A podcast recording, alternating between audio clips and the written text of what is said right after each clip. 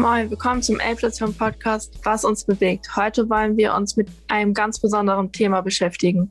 Ich bin Mariam und darf heute Ilona ein paar Fragen zum Thema Inklusion stellen.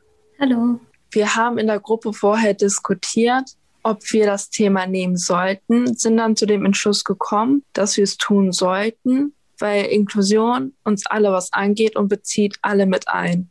Ich kenne das Wort Inklusion und Integration, aber weißt du, was der Unterschied von den beiden ist? Stellt euch vor, in einem Klassenraum sind verschiedene Schülerinnen, sowie sehr laute, sehr leise, dunkelhäutige, welche im Rollstuhl und welche, die etwas breiter sind. Wenn jetzt die Schüler, Schüler, Schülerinnen, die sehr laut sind in einer Gruppe sind, die, die sehr leise sind in einer Gruppe und die andere mit gleichen Eigenschaften in einer Gruppe, dann ist das Integration. Da alle zwar in einem Raum sind, aber alle noch in verschiedenen Gruppen. Wenn man allerdings die Gruppen auflöst und anstatt fünf Gruppen nur noch eine große Gruppe hat, wo alle Schüler, Schülerinnen sind, ist das Inklusion. Okay, danke. Wann hast du zum ersten Mal was über Inklusion gehört, Ilona? Also ich glaube, seit dem Projektunterricht in der sechsten Klasse zum Thema Wir sind Kinder einer Welt ist mir das Thema Inklusion immer bewusster geworden und ähm, ich habe immer intensiver mich damit beschäftigt. Also ich glaube so seit der sechsten Klasse. Und du, Miriam? Ich habe das zum ersten Mal gehört, als wir darüber geredet haben. Dann hat mich das sehr interessiert. Ja, das war, glaube ich, das erste Mal, dass ich darüber was gehört habe. Ja. Wie bist du auf die Idee gekommen, dein Praktikum an einer Schule für motorisch und Körper beeinträchtigte Kinder zu machen? Ich glaube, das hatte mehrere Gründe. Ich glaube, der erste Grund war erstmal, dass ich ähm, mein Praktikum an einer äh, an der Elbschule machen wollte. Es ist eine Schule für gehörlose Schülerinnen ähm, oder Hörgeschädigte. Allerdings wurde ich dort nicht aufgenommen. Und dann habe ich halt noch überlegt, was mich noch interessieren könnte.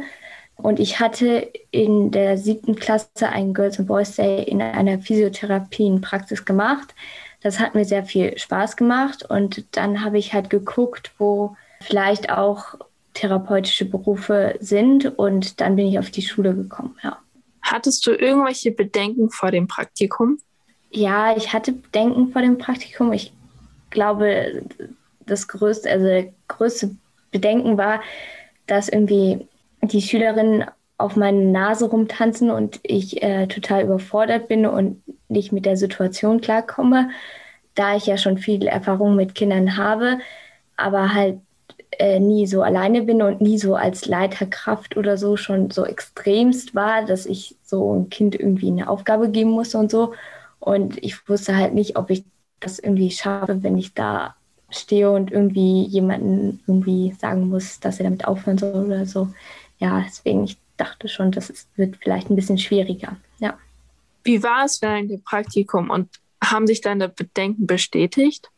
Meine äh, Bedenken haben sich, glaube ich, nicht bestätigt, da ich am ersten Tag in meinem Praktikum sehr, sehr freundlich aufgenommen wurde und nicht mehr so Angst davor hatte.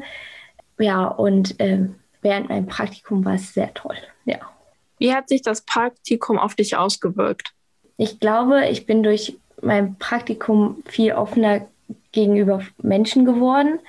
Und außerdem, nach meinem Praktikum konnte ich mir gut vorstellen, jetzt auch Sonderpädagogik auf Lehramt zu studieren. Ja. Was hat dir am meisten Spaß gemacht und was war am wenigsten spaßig? Es ist schwer zu sagen, was mir am meisten Spaß gemacht hat, da es vieles gab, was mir sehr viel Spaß gemacht hat, wie zum Beispiel zu sehen in der Zeit, die ich dort war, wie sich die Schülerinnen entwickelt haben. Zusätzlich fand ich auch spannend zu sehen, wie jeder oder jeder Schülerin äh, unterschiedlich gefordert wurde. Und ähm, ich glaube, für mich gab es nicht, was ähm, dort keinen Spaß gemacht hat, außer vielleicht, als ich in die Pause gehen musste und nicht mehr in der Klasse war. Ja. Was sind die Unterschiede zwischen einer Stadtteilschule und der Schule, wo du warst? Dafür habe ich ein halbes Jahr, also war ich dort in der Schule ähm, und habe mich damit sehr intensiv auseinandergesetzt. Und ich glaube, der erste Unterschied, der mir schon direkt aufgefallen ist, dass dort äh, nur maximal acht Schülerinnen in einer Klasse sind und in einer Stadtteilschule von 23 bis 25 Schülerinnen in einer Klasse sind. Die Klassenräume sind auch sehr unterschiedlich. Während an der Schule, wo ich war, zwei Klassenräume gab, also das erste so Klassenraum war so ein Raum, so glaube ich, gewohnt mit einer Tafel, aber mit nur zwei Tischen. Also und der komplette Raum war sonst eigentlich leer, damit da halt auch Rollstuhlfahrerinnen auch hin konnten. Und dann gab es noch einen Raum, wo äh, eine Küche war mit für jedes Kind einen individuellen Tisch, wo man auch was kochen konnte. Und das gab es halt in jeder Klasse. Und bei uns gibt es halt nur Tisch, also ein Klassenraum mit verschiedenen Tischen, ja. Was benötigt eine Schule, damit sie deiner Meinung nach gut inklusiv arbeiten kann? Ich denke, äh, dass man etwas weniger Schülerinnen in einer Klasse bräuchte, damit sich die Lehrerin auch auf äh, den einzelnen SchülerInnen fokussieren kann und jeden individuell fördern kann. Das funktioniert leider nicht so gut bei einer größeren Klasse. Außerdem würde ich es auch für sinnvoll finden, in der Klasse Mathe-Diff, Deutsch-Diff und Englisch-Diff anzubieten. Diff bedeutet, dass in einer Klasse die SchülerInnen nochmal in unterschiedlichen Lerngruppen getan werden, das finde ich sinnvoller, da so jeder auf einem unterschiedlichen Niveau arbeiten kann und somit auch niemand überfordert, aber auch niemand unterfordert wird. Ich glaube auch noch, äh, dass die Schulen umgebaut werden müssten, sodass dort auch Rollstuhlfahrerinnen durch könnten. Außerdem müssten noch Therapeuten auf der Schule und noch mehr Räume, Therapieräume geben. Welche Berufsgruppen Leute sind alles in so einer Schule tätig? An der Schule, wo ich mein Praktikum gemacht habe, sind 40 äh, Sonderpädagogen, die Lehrerinnen sind, 22 Erzieherinnen, 26 Physio- und Ergotherapeuten und zusätzlich zwei FSJlerinnen pro Klasse. Was ich aber an unserer Schule auch schon sehr gut finde, dass bei uns zwei Sonderpädagogen als KlassenlehrerInnen in einem Jahrgang sind. Würdest du bei deinem nächsten Praktikum, wenn du eins hast, wieder auf so eine Schule gehen?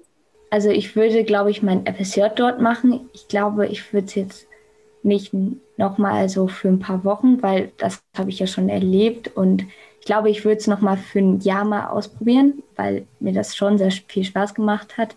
Also ich würde es schon gerne machen, aber ich glaube, dass ich die Erfahrung schon gemacht habe. Deswegen würde ich das für ein Jahr nochmal, also mein FSJ machen, ja.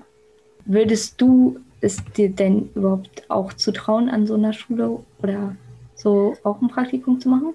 Also zutrauen bin ich mir nicht sicher, weil ich kann zwar ziemlich gut mit Kleinkindern, aber mit so von sechs bis zehnjährigen bin ich nicht so gut. Und ich habe schon Probleme, mich um Kinder zu kümmern, generell mich um irgendwen zu kümmern. Ich glaube nicht, dass ich das unbedingt schaffen würde, beziehungsweise die Geduld dafür hätte. Würdest du dir wünschen, dass an deiner Schule es ein bisschen ähm, inklusiver ist? Oder findest du es so gut, wie es aktuell ist?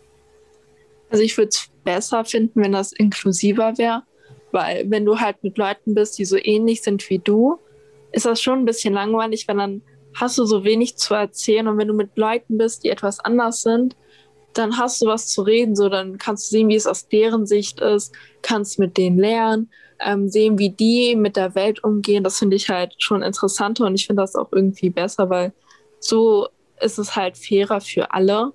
Da wird so niemand mehr ausgegrenzt und alle können zusammen lernen, spielen. Sowas finde ich schon besser, als so ausgegrenzt zu leben. Und müsste bei eurer Schule dann auch noch viel passieren, damit die Schule inklusiv arbeiten kann?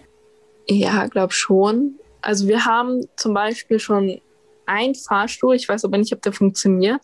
Äh, wenn Leute zum Beispiel nicht gehen können, können die, soweit ich weiß, damit fahren. Ich bin mir aber, wie gesagt, nicht sicher, ob da überhaupt funktioniert. Ich weiß nur, dass da einer ist. Sonst bin ich mir nicht sicher. Aber wir haben zum Beispiel eine Lehrerin, die ist blind. Finde ich auch sehr spannend. Also da muss schon was gemacht werden, damit die wirklich inklusiv ist. Ähm, aber viel fehlt da, glaube ich, nicht mehr. Das ist ja auch schon spannend zu wissen es ist auf jeden Fall schon mal cool, dass wir so viele Ansätze haben und Ideen für Schulen, wie man das umsetzen kann. Und ich bin dir sehr dankbar, Ilona, dass du diese wunderschönen Fragen für mich beantwortet hast. Bitte, ich bin auch sehr dankbar, dass du auch uns erklärt hast, was überhaupt Inklusion und ähm, der Unterschied zwischen Inklusion und Integration ist. Dann bis zum nächsten Mal beim Radio-Podcast, was uns bewegt. Tschüss. Tschüss.